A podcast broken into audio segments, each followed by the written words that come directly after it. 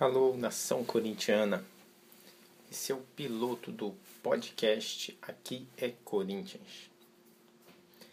Sei que vocês vão achar esquisito um cara com sotaque carioca falando do timão. Eu sou o filho de paulistano, corintiano, e meu pai corintiano, família toda, todo mundo corintiano. Eu não sou carioca, eu moro no Rio atualmente, por isso um pouco de sotaque do Rio de Janeiro. E até trabalho também em São Paulo, sou nutricionista, atendo em São Paulo, atendo no Rio. E eu vim fazer esse podcast para trazer opiniões novas, vamos dizer assim. Muitas vezes diferente do que a mídia fala. Porque eu já notei que a mídia ela traz uma versão do, da, dos fatos que ela quer.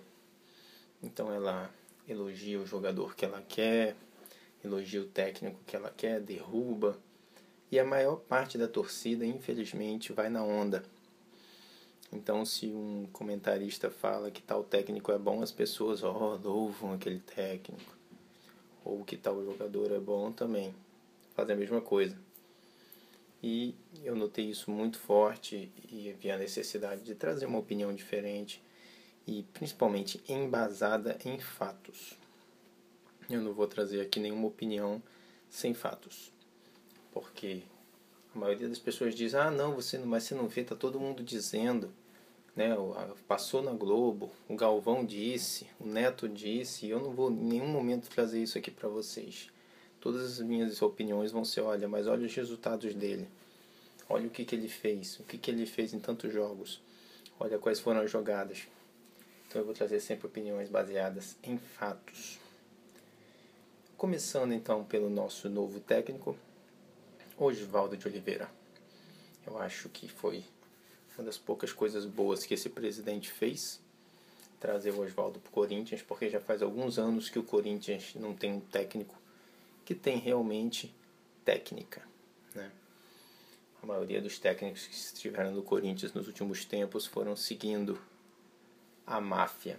Então, vendendo jogador adoidado, botando qualquer jogador para jogar, botando jogador só por causa de empresário, muitas vezes fazendo substituições caolhas, que assim que ninguém entende, o cara tá jogando bem, vai e tira o cara e põe um cara que tá jogando mal e aí o time perde, aí o time empata, e isso aconteceu tanto. E eu cheguei até a parar de assistir alguns jogos, depois eu voltava um pouco e via que estava a mesma coisa, aqueles técnicos horríveis. E hoje eu tenho assistido os jogos do Oswaldo. E eu conheço o Oswaldo, eu tenho 29 anos, eu acompanhei ele na época do Mundial e já sabia que ele era um bom técnico, uma ótima opção para o Corinthians.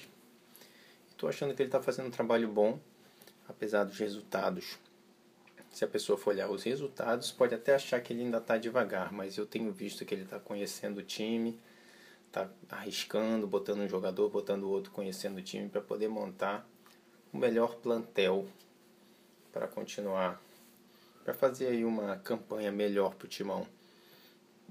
Nosso objetivo agora esse ano ficou apenas a Libertadores, né?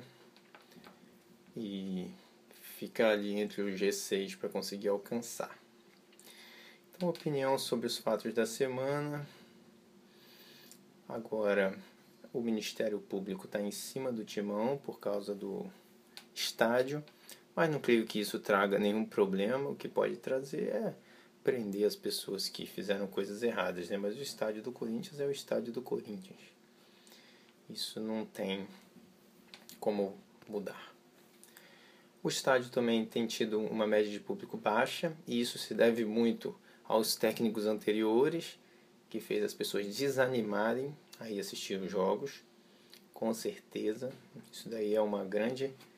A pessoa pode falar o que quiser, mas é a presença em estádio é um grande termômetro do que, que o time apresentou no primeiro semestre, independente do técnico que estava e do que as pessoas digam. Você vê que caiu muito a presença da torcida do Corinthians. O STJD está julgando o Luca pelos comentários que ele fez no jogo.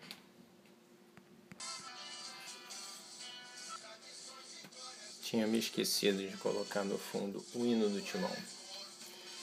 Então, continuando. a respeito do STJD que está julgando o Luca, que é uma vergonha, né? Aquela roubalheira que teve no jogo contra o Flamengo. Realmente, aquele gol de pênalti, aquele gol impedido, tinham três jogadores impedidos e foi validado pelo juiz na cara de pau porque estava no Maracanã. E aí a justiça vai querer julgar o Luca pelos comentários dele. Por isso que o futebol brasileiro também está caindo a presença de público. Por essa palhaçada que os juízes estão fazendo. Voltando aqui agora nós temos contratando o Jô, atacante, ex-atacante da seleção, garoto que começou no timão, eu lembro dele quando ele chegou. Espero que ele tenha uma boa desenvoltura no Corinthians e melhore, porque os atacantes do Corinthians atualmente estão precisando melhorar. E basicamente é isso, galera. Na, no sábado agora, às 19h30, nós temos o Majestoso lá no Morumbi.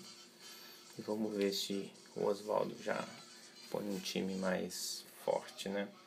Vai conhecer melhor o time para poder botar jogadores para jogar e a gente dar uma surra nos Bambi. Então é isso, galera. Esse foi o podcast do Corinthians. Espero que vocês tenham gostado. E deixem aí seus comentários, sua avaliação. Eu vou procurar sempre fazer um pós-jogo, talvez um pré-jogo também. E é isso aí. Aqui é Corinthians.